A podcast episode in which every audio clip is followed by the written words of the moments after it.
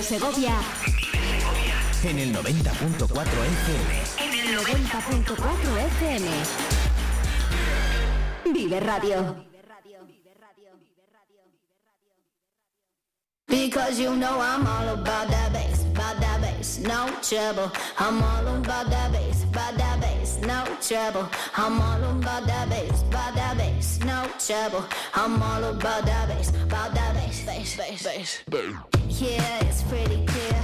I ain't no size two, but I can shake it, shake it like I'm supposed to do. Cause I got that boom boom that all the boys chase. All the right junk in all the right places. I see the magazine working out Photoshop. We know that shit ain't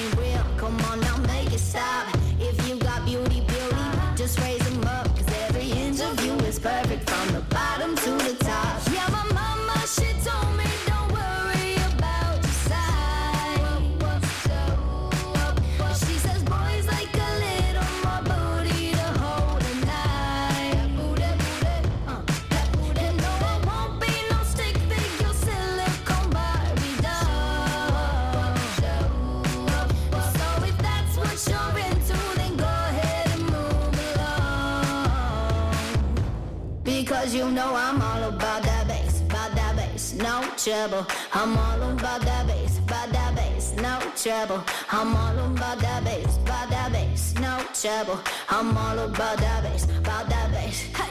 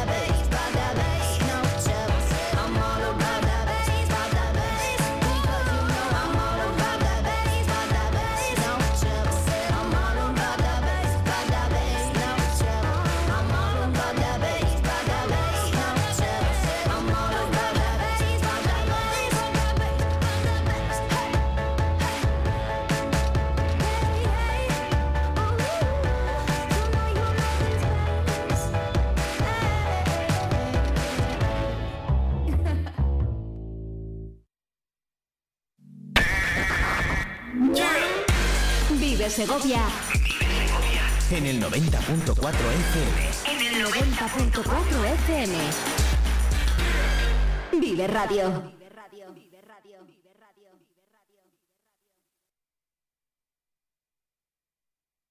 Líder en transporte desde 1989, con una flota de 75 camiones propios y más de 100 en colaboración. Pero no nos limitamos a eso. En Navatrans ofrecemos más que transporte. Contamos con una estación de servicio con surtidores de gasóleo y gasolinas de alta calidad, además de AdBlue y GLP, en la autovía A601 en Avalmanzano. Pero hay más. Disfruta de nuestra zona de autolavado, amplio aparcamiento gratuito y terrazas para la cafetería. En Navatrans, la calidad es nuestra brújula y la innovación es nuestro motor. Únete a nosotros en el camino hacia un futuro de logros y excelencia. Navatrans, más que transporte, una experiencia de calidad en cada viaje. Clínica Dental San Lorenzo. Te esperamos en nuestras nuevas instalaciones en Vía Roma 41, muy cerca de nuestra ubicación anterior. Ofrecemos el mejor servicio odontológico en un ambiente moderno y cómodo, equipado con tecnología de última generación para realizar diagnósticos aún más precisos y personalizados. Estamos a la vanguardia en tratamientos de implantología, periodoncia y odontología general. Clínica Dental San Lorenzo. Ponemos al cuidado de la salud dental de nuestros pacientes todo nuestro esfuerzo y dedicación. Vive Segovia En el 90.4 FM. en el 90.4 FM. Vive Radio.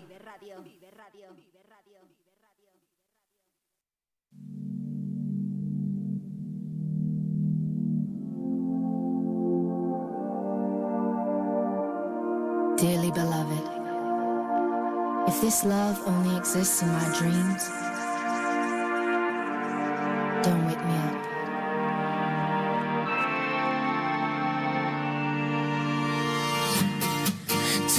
Light in this window. Don't wake me up. Only coffee, no sugar. Inside my cup. If I wake and you're here still,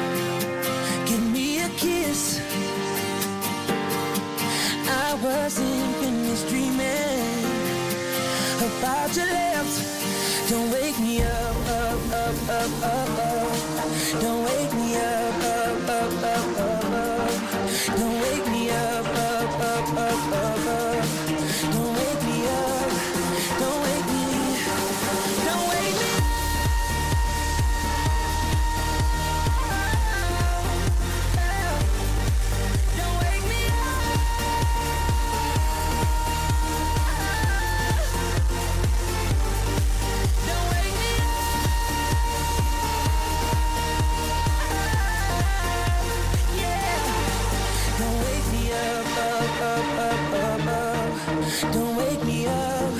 Don't wake me. So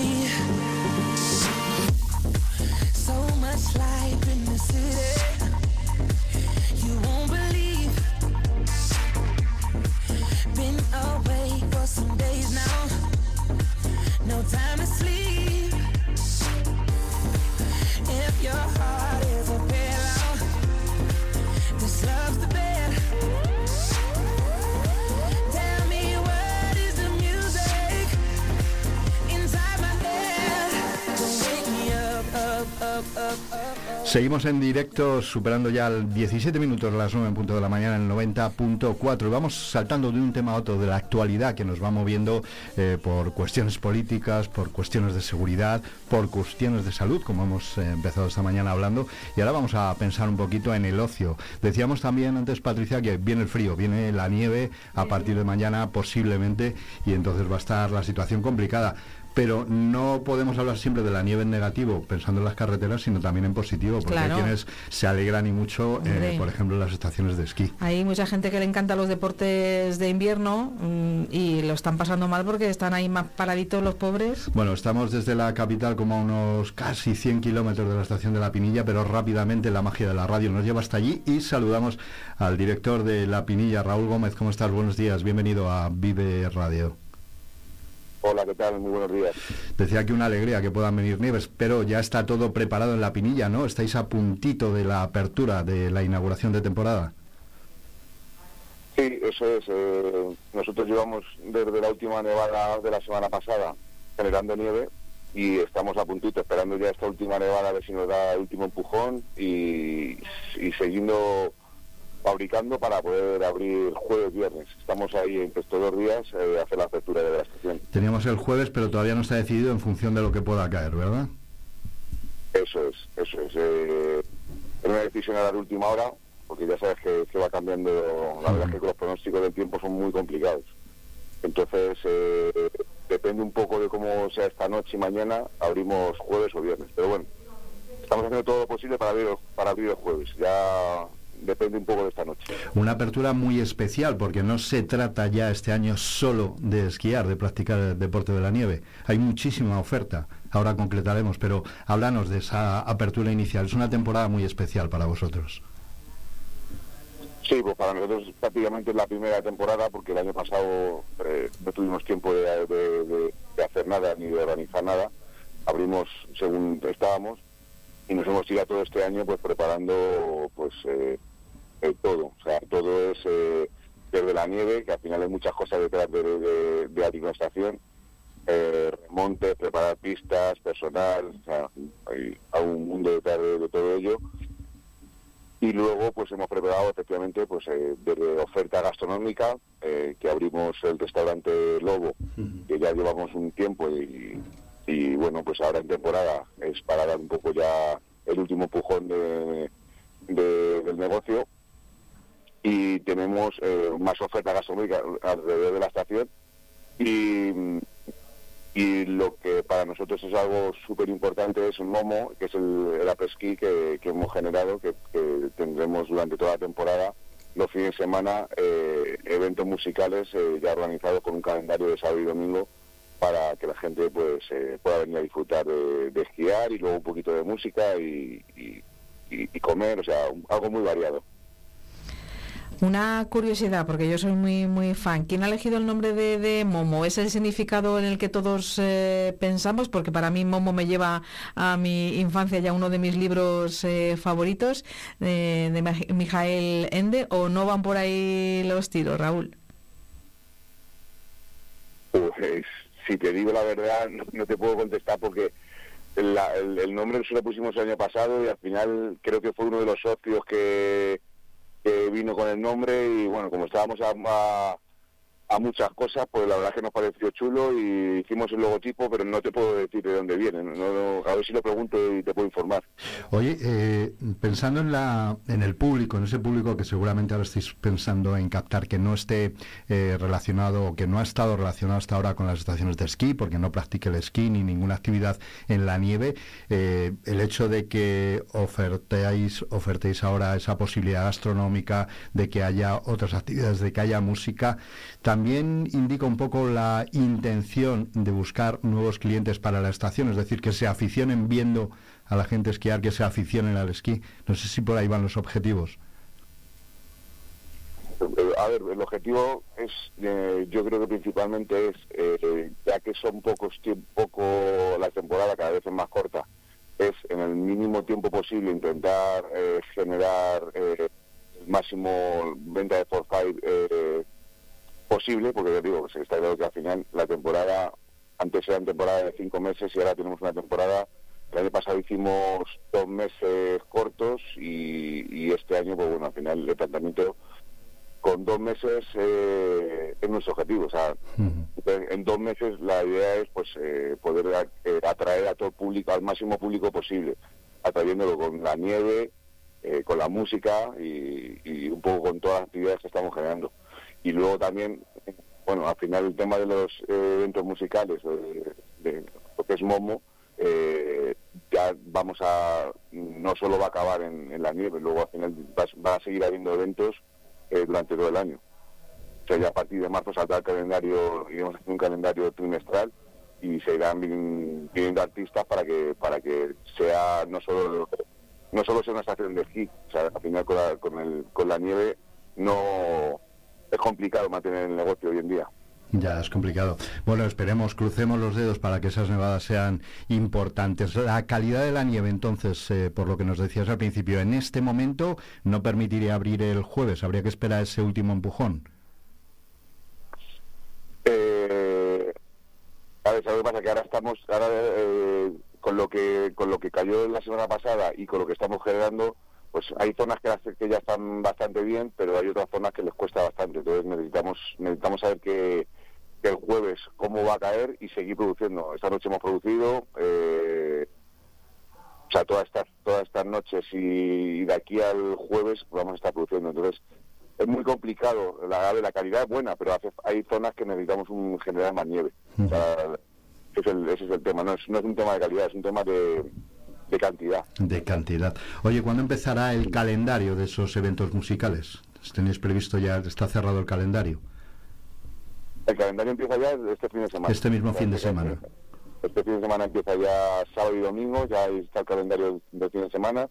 y ya son todos los fines de semana hasta el 16 de marzo está el calendario. Ya digo, luego ya lo iremos ampliando para, pero la idea es eh, hacerlo anual.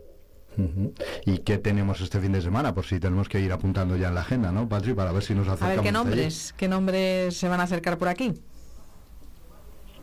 Pues mira, este fin de semana tenemos eh, tenemos una fiesta universitaria de, de, del IE que, que hicieron un- nos prepararon una, prepararon una fiesta de, de gente de Madrid y de Segovia, de las universidades. Eh, y bueno, es un calendario eh, de, nivel de jockey, no, el, sábado no, no, son grandes nombres conocidos. Eh, y el domingo eh, pues eh, viene creo que Jaime Jaime Hostos y, y, otros otros DJs que tenemos en el calendario. Este es como el más suave para empezar, porque al final sabes lo que pasa, que tampoco sabíamos si vamos a vamos a poder abrir tan pronto. Entonces, ya a partir de la semana que viene, sí, ya bien, de la semana que viene ya vienen vienen DJs internacionales como es eh, Andrea Oliva o Mestizas, eh, y a partir de ya es, eh, el calendario ya sube un poquito más de nivel. Bueno, y hablando de nombres, de esos nombres que dices de, de DJs mucho más conocidos, internacionales, eh, has citado de pasada el restaurante Lobo, la apertura de esa oferta gastronómica que tiene un nombre importante eh, detrás. Yo creo que merece la pena decirlo porque así incitaremos mucho más a ir a conoceros y a disfrutar, ¿verdad? Sí, eh, eh, Lobo al final tiene una buena oferta gastronómica y está está gestionado por Dani Pedrosa, que es nuestro chef, eh, y, bueno, al final ya, ya arrancamos en, en Semana Santa y bueno, desde que arrancamos la verdad que, que todo va muy bien y cada vez vamos a más. Entonces, eh, damos un buen producto de calidad, buenas presentaciones, o sea, bueno, eh, bien, bien, bien. Pues a disfrutar, a disfrutar de la pinilla. Esperemos que ese último empujoncito de nieve permita la apertura a mucho tardar el próximo viernes. Hay una buena oferta, sobre todo para la juventud ahora este fin de semana con esas fiestas de universitarios que lo van a pasar en Claro. grande seguro. Ahí yo quizá no pueda ir porque igual se nos nota un poco Ahí la se nos va a notar un poquito.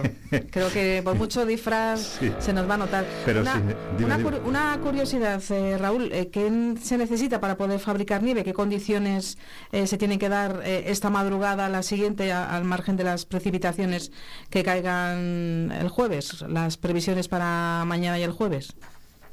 Pues lo más importante es de temperaturas negativas a partir de menos 2 grados. Es la condición principal. A partir de esa condición, luego la humedad es importante también, pero bueno, eh, la humedad luego sería si más humedad, menos producción y contra más seco, más producción. Pero lo importante y lo fundamental, porque si no, no, no se puede hacer, es eh, temperatura negativo. Las temperaturas sí han ayudado. Hoy precisamente dabais la tercera temperatura más, más baja de toda la comunidad de Castilla y León. Entiendo que esta noche se ha producido. Eh, ¿Siempre se trabaja de noche en la producción de nieve o también se puede hacer durante el día? Eh, a ver, lo, lo- lo normal es trabajar por la noche por el tema que son temperaturas más bajas, suelen ser bastante más bajas, eh, y otro factor es el tema del consumo. Eh, cons- el- la- las tarifas de, de luz, que al final es lo que más eh, consume eléctricamente, eh, por la noche son estamos en tarifa, por el día al final eh, eh, son muchísimo más altas las, las, las tarifas. Entonces, Toda la... eso, eso, son, eso es un poco la- las condiciones. Luego, por ejemplo, el fin de semana sí se puede trabajar sábado y domingo porque la tarifa es eh, se puede, o sea, es, normal, vamos, que por, eh, por el día las tarifas son muy altas. Bueno, Raúl, pues eh, muchísima suerte en ese arranque. No sé si hay nervios, hay tensión en el equipo, está todo bien engranado para que para que todo esto funcione. Déjanos una página web, un lugar donde se puede recoger toda esta información para seguir ese calendario, por supuesto, y seguir también las condiciones de la nieve para poder acudir o no si somos aficionados a- al deporte del esquí. Sí, pues mira, nuestra página web es www.lapinilla.es y ahí tenemos toda la información y ahí vemos eh, mm, periódicamente cambiando eh, datos, informando de cómo van a estar las pistas y, de todos los eventos y de bueno, pues estamos todo, todo el día con ello. Y luego en redes sociales, pues también estamos eh, comunicando diariamente todas las noticias. Oye, en ese calendario de actividades que decías empieza en lo musical este fin de semana, quería preguntarte si en ese mm, catálogo de deportes excitantes, eh, pruebas de conducción, experiencias enduro, las rutas en bici, ¿eso empieza ya también? Sí, ahora, ahora, ahora tenemos el tema del, de la época de nieve, tenemos las actividades de nieve, que son las experiencias en, en- en coche, el descenso de bicicleta eh, por la nieve, eh, rutas de senderismo y, alguna más que ahora va a salir a última hora. Eso en la temporada de nieve. Y luego ya cuando acaba cuando acabe la nieve, pues ya empezamos con las actividades de, de, fuera de nieve, pues eh, paseo en buggy, paseo en caballo, parapente, o sea, todas todas estas actividades que ya tenemos anunciadas y que durante este año hemos estado gestionando y, y organizando para empezar ya eh, después de la temporada de nieve. Por último, quería preguntarte qué actuaciones o qué mejoras, qué reformas se han hecho en la estación para llegar ahora a la inauguración, para preparar para todas estas actividades. ¿Qué es lo que habéis tenido que hacer? Bueno, pues eh, se ha hecho una obra, una obra bastante importante. Se empezó el año pasado.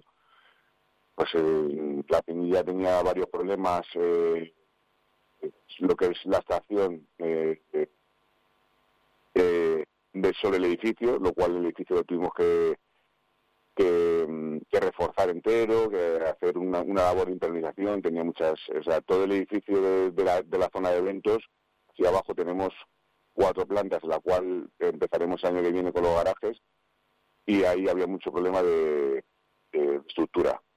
Y eso a nivel estructura. Luego, a partir de ahí, pues hemos hecho mejoras visuales. O sea, hicimos el restaurante Lobo, fue una obra entera del restaurante, con una ampliación de una zona, como una carpa, una zona eh, toda cristalada, que es la ampliación del Lobo. Y, y luego, a ver, muchas mejoras por la estación de que al final no se aprecian. O sea, a nivel instalaciones había muchísimos problemas eh, eh, por todos los sitios. Y eh, ya te digo, muchas mejoras eh, de obra eh, general. La, principalmente lo que te digo, pero luego en general, pues eh, muchas mejoras de mantenimiento. Raúl, ¿cuántas personas habéis dado puestos de trabajo? Hola. Hola, eh, no sé si me escucha a mí eh, Raúl. ¿cu- ¿Cuántos puestos de trabajo habéis creado? ¿Cuántas personas tenéis eh, contratada para esta temporada o desde que comenzaron las actividades, desde que comenzó vuestra oferta ahí en la Pinilla? Pues mira, ha sido, al final es un, es un bastante variable, porque al final hacer temporadas altas, temporadas bajas, eh, pues eh, este año ha sido un poco variable. El año pasado empezamos como unas 180 personas contratadas en temporada. Eh, luego hemos mantenido eh, durante el, el- fuera de la nieve unas 60, 80 personas y ahora este año estamos más o menos entre 200 y 250 personas de, eh, contratadas para todas las todas las actividades que tenemos y todo el restaurante, hotel eh, y la estación. Pues muchísimas gracias Raúl, muchísima suerte para... eh, tenemos nosotros obras, por cierto, aquí cerquita, está, se nos están colando las obras Les de... pedimos a nuestros oyentes disculpas porque ahora mismo estamos viviendo un episodio complicado. Sí, porque eh, lo digo porque Raúl pensará, están aquí poniendo una estantería mientras me hacen la entrevista, pero no, no, no. no estamos montando ningún mueble ni, ni, ni nada. No somos nosotros. Raúl, hablando de obras, nos venía bien esos efectos especiales casi de, de los talados que estaban sonando. Muchísimas gracias, mucha suerte, enhorabuena por el esfuerzo que habéis hecho en la preparación de, de esta temporada, desde luego, y que sea todo un éxito. Yo, para la gente que no conoce la Pinilla, de verdad que lo recomiendo. He ido trabajando y sin trabajar en varias ocasiones. Es espectacular subir, es espectacular estar allí. Es un lugar, desde una luego, zona preciosa. absolutamente recomendable para esquiar o no esquiar y en este caso también para comer en ese restaurante luego. Muchísimas gracias. Hay que conocer el nordeste. Raúl, muchísima suerte. Muchísimas gracias a vosotros. Un saludo.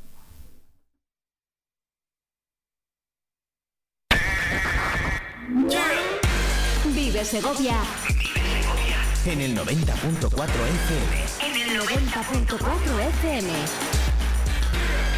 Vive Radio. Mucha radio. Mucha vida. Radio Segovia. Descubre Navatrans, líder en transporte desde 1989, con una flota de 75 camiones propios y más de 100 en colaboración. Pero no nos limitamos a eso. En Navatrans ofrecemos más que transporte. Contamos con una estación de servicio con surtidores de gasóleo y gasolinas de alta calidad, además de AdBlue y GLP, en la autovía A601 en Avalmanzano. Pero hay más. Disfruta de nuestra zona de autolavado amplio aparcamiento gratuito y terrazas para la cafetería. En Navatrans, la calidad es nuestra brújula y la innovación es nuestro motor. Únete a nosotros en el camino hacia un futuro de logros y excelencia. Navatrans, más que transporte, una experiencia de calidad en cada viaje. Grupo Imerol, residencia para mayores en el centro de Cantimpalos. Contamos con un gran equipo multidisciplinar, joven y dinámico. Ofrecemos tratamientos personalizados, programas de rehabilitación, terapia y estimulación cognitiva. Residencia Grupo Imerol. Tu atención es nuestro objetivo y tu bienestar nuestro compromiso. Trabajamos contigo, trabajamos para ti.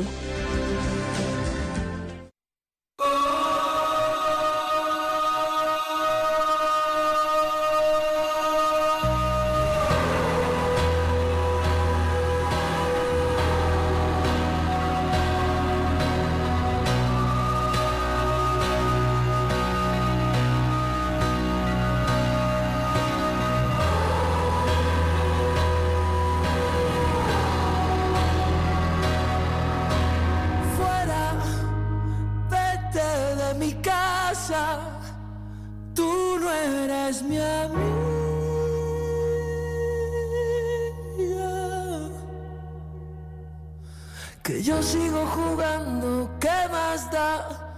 Sigo jugando solo, me aburro.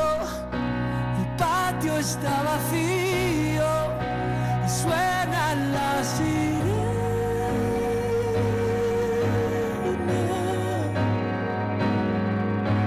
Y yo sigo jugando, ¿qué más da? Sigo jugando y siempre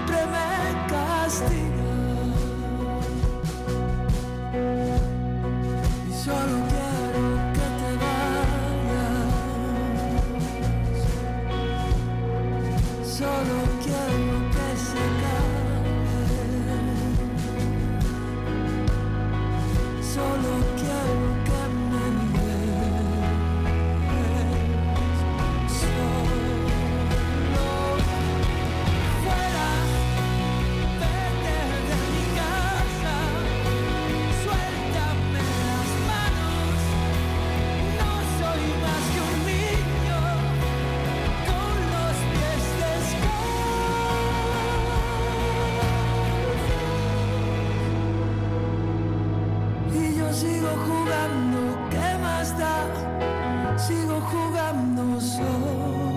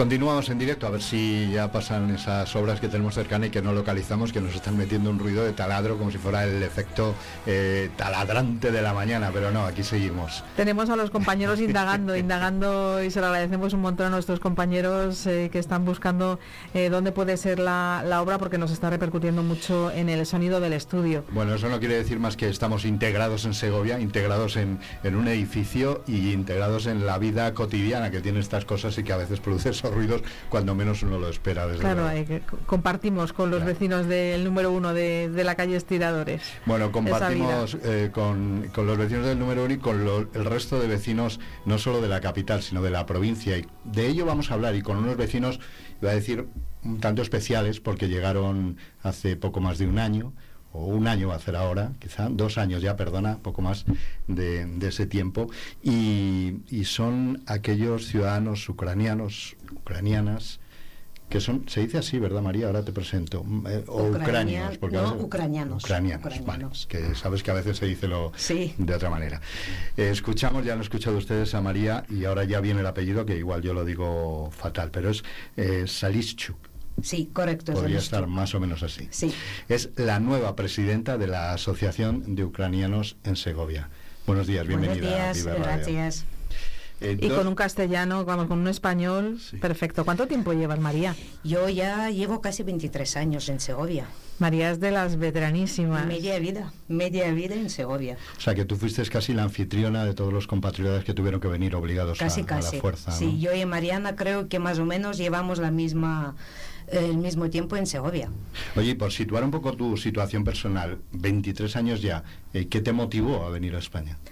Eh, la vida siempre ha sido un poquito difícil con el trabajo y estaba como un poco de moda ir a otros países de Europa a trabajar, a ganarse el dinero. Y elegí España, no sé, había mucha gente que iba a España, vine aquí y aquí me quedaba en Segovia. Una ciudad preciosa, una ciudad para formar una familia, porque tiene todo. O sea, que sois segovianos ya, familia Casi segovianos. Porque eh, la vinculación de Ucrania con España viene, viene de lejos. Viene muy de lejos, sí, viene de lejos. Eh, el paso ahora a la presidencia, sé que has participado porque en estos dos años que, eh, desde que ocurrió, desde que comenzó esa, de la que se hablaba como invasión, de esa guerra finalmente, de esa agresión a Ucrania, eh, eh, has estado siempre ayudando, por supuesto, pero no estabas vinculada directamente con un cargo. ¿Cómo ha sido ahora el cambio? Conocemos a Mariana Radvanska, creo que también se dice Sí. así, eh, que ha estado siempre al frente y ahora se produce ese cambio. ¿Cómo, ¿Cómo funciona la asociación para decidir ahora que seas tú? Pues es un poco para liberar los cargos a una persona, dejarla descansar, coger unas ideas nuevas para ver dónde podemos avanzar, por dónde podemos dirigir. Es más que nada dejar descansar una persona una temporada. ¿Y cómo están vuestros compatriotas que vinieron a integrarse en la sociedad segoviana? Eh, sé que la integración fue buena, que fue mucho apoyo, pero mm, yo al menos tengo la impresión de que eh, ya pasó vuestro momento y ahora se habla mucho menos de vosotros. ¿Por qué? Porque hay otros conflictos, ahora de mucha gravedad en Palestina, eh, a través de esa guerra con, con Israel. Entonces, ¿tenéis vosotros también esa sensación? Sí, la tenemos. La verdad que tenemos porque ya se habla poco, ya se pregunta poco, eh, pero ahora mismo eh, se va a acabar la protección temporal para la gente, bueno, más que nada la protección de las ONGs y la gente que tiene que quedarse en España porque no tiene por dónde retornar, van a necesitar otra vez mucho apoyo, porque es gente que tiene que entrar en una vida laboral, empezar a trabajar, empezar a vivir. Precisamente estamos esperando una mm, cita con el alcalde de Segovia, con los servicios sociales, a ver en qué nos pueden ayudar con las ofertas de trabajo, eh, con las madres solteras, entre comillas, porque los maridos se han quedado en Ucrania, para que los niños tengan una beca al- en el comedor escolar, para que una madre al menos pueda tener una media jornada completa para poder trabajar. Es muy, muy, muy importante todo lo que está diciendo ahora María. Ellas durante estos dos años eh, han estado aquí en Segovia viviendo y cuidando de, de- de sus hijos, muchos de ellos escolarizados a los pocos meses de, de llegar aquí a Segovia. Sí. Y entonces, claro, ahora viene el momento que los niños están en el cole, horario es como es, y cuando no tienes un apoyo ni más familia, te toca enfrentarte a que estás sola en este mundo, porque si tienes que empezar a trabajar necesitas a alguien que cuide de tus hijos. Entonces la única salida en este caso, como a mucha gente que vive en España trabaja, mm, meter a los niños, pues le apuntar a comedor escolar y así al menos poder trabajar un poquito más.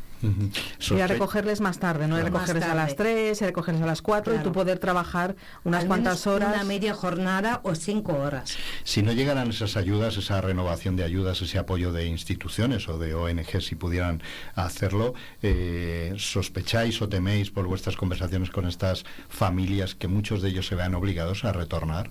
a Sí, muchos se van a retornar, muchos. Sabemos incluso la gente que ya nos ha avisado que tienen que volver, tienen que volver porque no pueden seguir aquí. Hay mucha gente en la edad de jubilados, esta gente ya no puede trabajar. Entonces aquí no les queda nada para estar, eh, van a estar obligados a volver a Ucrania. En las viviendas que se les proporcionó cuando llegaron a, no solo en la capital, sino en muchos pueblos, ese, ese tiempo también pasa, ya acaba, no pueden seguir en esas viviendas. También pasa, también pasa, todo pasa, porque claro, eh, ayudamos, eh, pero es normal, es que muchos incluso de los que estaban en viviendas eh, como casa de acogida, eh, la gente, las familias empezaron a decir, bueno, vamos a intentar meterlos en algún programa, porque no es fácil, es que no es fácil y claro, todo acaba. las situaciones eh, se han ido alargando en, en el tiempo. Por ejemplo, el caso eh, que decíamos de las madres, pero también la que decías de la gente eh, jubilada, se les está intentando ayudar porque para que resuelvan su pensión, para que ellos la puedan cobrar en España. No sé, todos sabemos eh, por circunstancias eh, personales, seguro que todos conocemos eh, algún caso, eh, gente que ha trabajado en, en otro país y se viene, fija su residencia en España. eh, estoy hablando de, imagínense ustedes, alemanes, ingleses, o sea, aquí muchísima gente que está cobrando, se les está ayudando también en el tema de jubilaciones y pensiones. No, en nuestro caso es un poquito más complicado. Eh, no somos Europa, nunca hemos sido Europa hasta ahora, ya un poquito que se nos deja ahí meter la cabeza, pero claro, la gente que no ha trabajado aquí, no ha cotizado, no ha pagado las pensiones, no puede jubilarse en España. En caso de una persona que lleva 15 Pero de, de- años... pero de su país no, no se puede No, tramitar. De Ucrania no podemos, porque ya ahí tienen su pensión en Ucrania, que una pensión que equivale 120 euros, más o menos lo que tiene esta gente. Si tú trabajas en España al mínimo 15 años, sí que puedes compatibilizar con algo de Ucrania para que te añaden algunos añitos, pero así no se puede. Una situación complicada. El estatus de refugiados, lo que tienen ellos. Sí, Y, y qué paso siguiente podría ser si decidieran quedarse aquí? ¿Qué, qué tendrían que tramitar o qué ayudas necesitarían? La única ayuda que podrían escoger es que las propias ONG vuelvan a pedir al Ministerio una prórroga, una prórroga de tres, de seis meses para que esta gente pueda quedarse aquí y vemos cómo acaba todo. Siempre tenemos una esperanza que la guerra acaba. Ojalá. Y antes de volver a, a- si no acabara la guerra en la peor situación, antes de volver a, a retornar a sus hogares, ¿hay posibilidad de cambiar de comunidad? de comunidad autónoma donde se puedan encontrar en otras comunidades esas ayudas No, la única posibilidad es cambiar de país dentro de Europa. y eso se baraja se valora Sí, vosotros se ayudáis valora. desde la asociación Sí, yo incluso a muchos dije que si aquí no hay salida, simplemente cambiar de país, otra vez intentar eh, coger el programa de alguna ONG en otro país y empezar de cero. Eh, ese trabajo que ahora intentáis hacer, por ejemplo, hoy de aumentar la visibilidad del problema, no sé si lo tenéis como, como una prioridad. Es decir, ahora nosotros hemos decidido hablar aquí en Vive Segovia con vosotras y, daros esa visibilidad, pero sí- no sé si lo estáis haciendo en otros medios, a través de otros canales, para a nivel nacional, con otras asociaciones. ¿Qué contactos tenéis?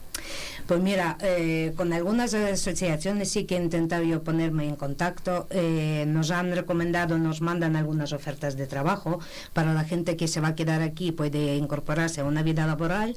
eh, nos ayudan. Mm, surge alguna em- empresa que quiere coger refugiados, pues nos mandan para poder, para que gente empiece a trabajar.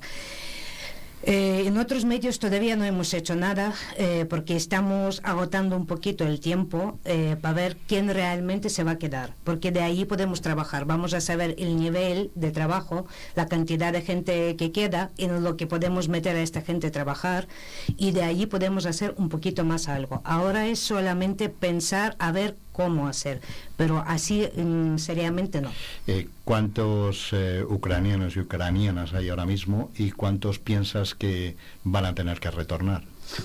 Eh, con Cruz Roja eh, habrá 22, 23 familias ahora mismo. Con AXEM unas 16, 17 más o menos. Y hay gente que son refugiados, pero han venido y desde el primer día viven ellos, intentan trabajar. Eh, ¿Cuántos podemos hablar? Mm, 45, cerca de 50 familias. ¿Cuántos se quedarán? Mm, yo creo que la mitad. Has hablado con, la- con todos ellos seguramente en algún momento, con, con la mayoría, y hay quien ha decidido definitivamente quedarse, quien no haya dejado mucha familia allí. Sí, hay varios. Hay varias familias que están ya intensivamente eh, aprendiendo español y para, eh, poder trabajar, para quedarse en Segovia, porque dicen que no tienen o no tienen dónde volver o no quieren volver directamente. ¿Y dónde, dónde residen? ¿Dónde, ¿En la capital o es más fácil en, en los pueblos? ¿Es más...? En la capital es la mayor parte de las familias que residen. Tenemos dos o tres en Bernuy. Eh, en los pueblos queda ya muy poquito, porque la gente intenta siempre acercarse más a Segovia porque hay más po- posibilidad de encontrar eh, un trabajo. Una situación complicada en la que tendréis que trabajar. Antes hablabas de, una entrevista que estáis esperando con el, con el alcalde. No sé si notaba en el tono de, eh, como lo decías, que lleváis mucho tiempo esperándola. Sí, llevamos dos semanas, de momento no hemos obtenido ninguna respuesta. Eh, volveremos a insistir esta semana mandando otro email recordatorio y para que nos reciban y para hablar un poquito del tema. A lo mejor algunos cursos que pueden ofrecer de auxiliares a domicilio, mm, para ver qué ayuda nos pueden ofrecer para que la gente que queda puede empezar a trabajar. Claro, una situación Hablar con, complicada. sobre todo con el departamento, imagino, con la Concejalía de, de Servicios De Sociales. servicios sociales, sí. Que estén, sobre todo por... Hablábamos de los, de los niños, porque hay muchos niños. Hay Mm. muchos niños, mu- hay muchos. Eh, en institutos, en los colegios, donde más hay. Eh, la situación de niños muchas veces es muy complicada, sobre todo la edad de adolescencia, preadolescencia. De- ya de por sí es una edad complicada. Cuando sacas un niño eh, de su entorno, metes en otro país, otra cultura, otro idioma, otra costumbre, hay muchos de ellos sí que se han integrado desde primer día, pero hay niños que hasta el día de hoy siguen arrastrando el peso este de ser refugiado. Oye, ¿qué cobertura sanitaria tenéis o tienen todos los Total, refugiados? total, ¿no? total. Al- lo bueno que han tenido refugiados ucranianos que desde el primer día han tenido la permiso de residencia y trabajo, lo que quiere decir que también la cobertura total de sanidad. ¿Os sorprendió, aunque ahora os sentís un poquito, vamos a decirlo así, más abandonados en cuanto a atención, pero os sorprendió esa solidaridad, ese golpe de solidaridad española, en este caso segoviana, Segoviana. de acogeros de esa manera, de daros lo que tenemos? Sí, la verdad que sí. Cuando empecé la campaña de recogida, eh, los primeros días, a través de una mm, página en Facebook de Segovia Solidaria, no esperaba yo esto. Mm, bueno, mm, yo decía, me traen unas cajas de medicamentos, algo es algo, pero aquel día yo creo que no, no olvidaré en la vida cuando empezaron a llegar coches y coches y gente y comida y la sala del colegio donde trabajaba yo se quedaba pequeña. Es, fue abrumador. Fue abrumador. Yo, incluso bromeaba, bromeaba con la gente de Se- Segovia. La gente de Segovia eh, tiene fama de ser cerrada, ¿no? Más suya. Pero aquello fue impresionante. Ese calorcito, ese colegio de Nueva Segovia, Nueva Segovia. esas imágenes que al, es- al- al recordarlas eh, esbozamos una sonrisa porque las recordamos y, y- y nos brillan los, los ojos. Fueron momentos muy muy bonitos. Yo, eh, cuando Alberto me hablaba de que íbamos a, a estar con, con vosotras, con Mariana, con, con María, un poco en nombre de, de- de todo vuestro colectivo, eh, recordaba la Navidad de, de 2022 a 2023, la cantidad de cosas que compartimos con vosotros eh, en esa Navidad y esta no hemos hecho nada, nos hemos olvidado por completo. Yo tuve la suerte, por ejemplo, de, de vivir una mañana con, con vosotras en la Plaza Mayor cantando villancicos. Y, y sin querer es que se nos escapaban unas lagrimitas, porque todos tenemos que practicar la empatía y, y nos hemos olvidado, y, no ha habido villancicos este año en la Plaza Mayor, no, no lo... Este año no hemos hecho nada, eh, pero porque la gente está moralmente muy agotada. Es que eso sigue, eso sigue, entonces primer año siempre hay como más esperanza, va a acabar, ¿no? Vamos a volver, todo se va a poner en orden y tal, pero claro, cuando va pasando el tiempo, moralmente una persona se agota. ¿Habéis hecho este año la fiesta con ese Sí, personaje? Porque sí. ellos, claro, su, su, también su, eh, su Navidad es diferente a la nuestra también. Sí. Es un placer haber aprendido también cosas y, y costumbres eh, vuestras, aquella, aquella fiesta en la que los niños son los grandes protagonistas y uno se sentía, es que eh, uno se da cuenta que, que, que somos iguales. Somos iguales, realmente somos muy iguales. Eh, España y Ucrania mm, hay mucho parecido. Y yo sinceramente nunca he sentido una diferencia muy muy grande entre nosotros. Y eh, claro, los niños, lo bueno de los niños que lo poquito que, que falta un niño pequeño para ser feliz, muy poquito, ¿no? Entonces siempre se intentaba dar algo para que algo de felicidad para que este niño al menos disfruta un día en otro país que no es su casa de algo bueno.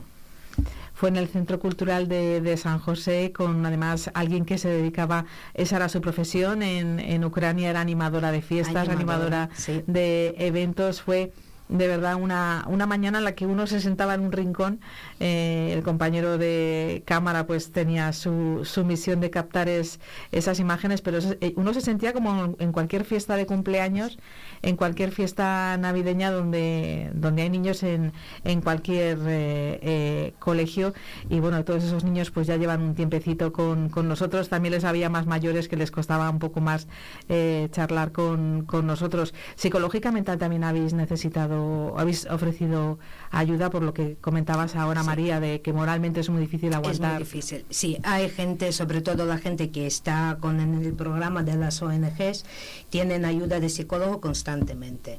Hemos tenido casos un poquito más fuertes, casos de no solo necesitar un psicólogo, eh, dos casos con la psiquiatría, ingresos. Es muy duro, ¿eh? Cuando ves esto es lo, yo creo que lo más difícil que te puede pasar. Un caso yo llevaba muy de cerca. Eh, porque además soy yo la que era mm, que acompañó a una de las refugiadas al psiquiatra, al ingreso. El médico me llamaba constantemente para darme, para decir cómo, evoluciona. Eh, sí que es difícil, ¿eh? difícil porque muchas veces escuchas los casos, todo lo que dejan, todo lo que han vivido, lo que les sigue, tienen que seguir viviendo, es difícil. Yo muchas veces después de las traducciones llego a casa y me da un bajón que dices, venga, desconecta, la vida sigue porque tal, pero sí, sí que es muy complicado. Supongo que cada uno de o cada una de estas familias sigue en contacto con su gente allí. En, muchos habrán perdido eh, miembros de, su familia. Eh, ¿Cuál es ese? ¿Es un contacto directo con quienes, sobre todo maridos o parejas, se han quedado allí en, en la lucha? No sé si tienen la percepción de que evidentemente la guerra continúa, pero que ya no es tan cruenta. Y no sé si, si parece eso por comparación con lo que está ocurriendo, que es terrible en Palestina. ¿no? Eh, ahora mismo la situación está, yo creo que incluso más complicada que desde el principio. El día 29 precisamente de diciembre se han lanzado más de 120 misiles a Ucrania. Eh, cinco ciudades han sufrido muchísimo. Eh, un hospital de maternidad, bloques de viviendas civiles. Ya no hablamos de centros comerciales grandes, hablamos de viviendas donde hay gente que vive, que duerme tranquilamente. Eh, lo único que, por desgracia, ahora ya no, no lo enseñan, no, no hablan, pero llevamos mm, una semana, incluso algo más, de crueldad total, de drones, de misiles, y todos los días, por desgracia, hay fallecidos. ¿Hay solución para esto? ¿Es una solución política? Sí, completamente. Conociendo aquello, porque a veces lo vemos en la distancia y siempre aparece Rusia son los malos, Ucrania son los buenos y parece que, que la situación es eh, ¿sabes? El Jim y el Jam, y entonces Sí. eh, hasta que el malo deje de atacar al bueno, pero ¿cuál es la solución? La Vosotros solución- que conocéis la política, el entramado político de allí, ¿no? La solución, bueno, la solución para muchos de nosotros es muy drástica, ¿no? La misma can- cantidad de misiles hacia Rusia, pero bueno, eh, visto lo visto, una guerra es un negocio directamente, donde no cuenta ni vida de los humanos para nada, no contamos. Un número, uno más, uno menos, da igual, es un negocio totalmente. ¿Quién tienes allí? ¿A quién dejaste tú hace 23 años eh, con los que todavía tengas contacto? A mi hija mayor, a mi madre y a mi sobrino. Están en zona complicada. de- Están en Leópolis. Leópolis siempre ha sido una ciudad un poco más pegada a la frontera con Polonia. Eh, tuvo pocos, eh, poquitos ataques con misiles, con drones.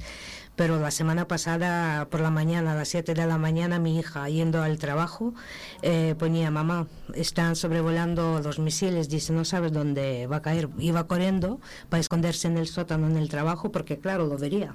Es que lo vería. Es sorprendente cómo puedes eh, seguir la vida. Dices tú, mi hija iba a Sí, trabajar y estaba... iba- sí, la vida sigue, tienes que seguir viviendo, porque si no, no haces nada. Mi hija ha terminado sus estudios, ahora está trabajando, y claro, está, la gente está intentando seguir su vida, intentando con la esperanza que eso acabe en algún día para seguir teniendo algo.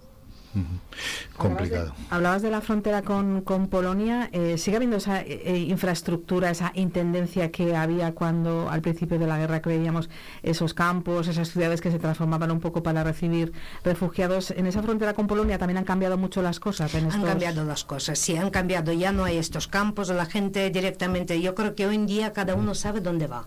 Entonces, mm, Polonia ahora es como una, un país de tránsito. Pasan por Polonia para luego cada uno dirigirse a otro país. Ya no es lo que era, porque yo creo que hoy en día cada uno tiene mucho más claro para dónde va a tirar. ¿Cuántas veces has estado en Ucrania desde que te viniste de allí? Mm, ¿Cuántas veces has cada año. Cada año Yo me iba cada año. Y la última vez, justo antes de la guerra, un mes. Hemos retornado el día 8 de enero y el 24 de febrero empezó la guerra. Duro, desde luego. Duro. Bueno, testimonios que queremos que de vez en cuando tenéis vuestra casa aquí, paséis por aquí para que consigáis esa visibilidad, desde luego, que, que necesitáis para solucionar, sobre todo por lo que decías, ¿no? Porque ahora acaba ese periodo de ayuda y nos enfrentamos a, a que esa solidar- solidaridad termina y qué va a ocurrir a partir de ahora. Bueno, pues Claro. los micrófonos están aquí Muy para que de vez en cuando y para que nos cuentes si eh, el alcalde José Mazarías os recibe finalmente. Estaremos Sí, sin atentos a ello. falta. Estaremos, estamos, yo creo que sí. creo que sí, esperemos que sí y sobre todo que nos puedan ayudar también. ¿Qué más reuniones tenéis pendientes? Si eh, una vez que os reunáis con el alcalde, no sé si habéis tocado en otros puntos con con las Eh, ONGs. No, hemos hablado, eh, tenemos una voluntaria española de aquí, de Segovia, que nos ayuda en este campo. Eh, tenemos una cita pendiente con Eulen, con la empresa de trabajo temporal, que puede ser que mm, da trabajo a la gente y tenemos pendiente una visita a la fábrica de compresas aquí en. Montoria, sí, y a ver también si nos pueden dar alguna ayuda, algún trabajo a la gente. Bueno, pues estaremos pendientes de toda esa eh, movilización, a ver si da resultados y si vuelve Todos esa- esos campos, ¿verdad? esa en el tema de educación, que claro. puedan tener esas becas los pequeños en materia de educación en los coles, que se les pueda ayudar un trabajo y bueno, a lo mejor también hablar con las ONGs que están también trabajando codo con codo, Codo con, con codo, sí. vosotros, porque son dos, ¿no? Recordamos siempre que son Cruz Roja y AXEM los que y están... AXEM. Y luego en el municipio del Espinar tenemos CESAL, que es una ONG eh, que nunca nosotros, por ejemplo, no hemos oído. Y yo creo que con ellos ahora mismo hay también tres o cuatro familias ucranianas, pero estos ya son más Comunidad de Madrid los que están ellos. Castilla y León son AXEM y Cruz Roja. Bueno, como tú hablas muy bien español y ucraniano, eh, eh, iremos aprendiendo palabras también con, con tus visitas aquí. ¿Cómo se dice paz en MER, Met? MER, MER, Mer. M-I-R. Mer. Mer. Pues es lo que deseamos. de Es lo que deseamos todo. Y si me permite un momento, queríamos dar las gracias a la empresa de Innopor, los que este año, con los regalos para los más peques, nos han permitido darles esta ilusión Ajá. en Navidades y recordar un poco que, bueno, que el mundo no siempre es tan malo. Bueno, esa solidaridad segoviana también en los empresarios, en empresas amigas como Innopor. Muchísimas gracias, María. Eh, Gracias un placer estar de charla aquí contigo. Sabéis dónde tenéis, como os decíamos, la casa, vuestros micrófonos, cualquier cosa que necesitéis. Aquí está también la solidaridad de un medio vivo, cercano a los ciudadanos segovianos y vosotros sois Muy bien. segovianos y segovianas. Muchísimas gracias. Muchas gracias a ustedes. Gracias. Gracias, María. Vive Segovia En el 90.4 FM. en el 90.4 FM. Vive Radio. Clínica Dental San Lorenzo. Te esperamos en nuestras nuevas instalaciones en Vía Roma 41, muy cerca de nuestra ubicación anterior. Ofrecemos el mejor servicio odontológico en un ambiente moderno y cómodo, equipado con tecnología de última generación para realizar diagnósticos aún más precisos y personalizados. Estamos a la vanguardia en tratamientos de implantología, periodoncia y odontología general. Clínica Dental San Lorenzo. Ponemos al cuidado de la salud dental de nuestros pacientes todo nuestro esfuerzo y dedicación. ¿Cuándo decidimos que ser práctico es mejor que tener experiencias? ¿Quién ha decidido que la tecnología sirva para mantenernos inmóviles? Con Kia, la tecnología te mueve. Nuevo Kia Sportage. Mejor coche del año en España 2023. Kia. Movement that inspires. Kia Alevi Auto, calle Peñalara 32, Polígono El Cerro, Segovia. Vive Radio Segovia. En el 90.4 de tu FM.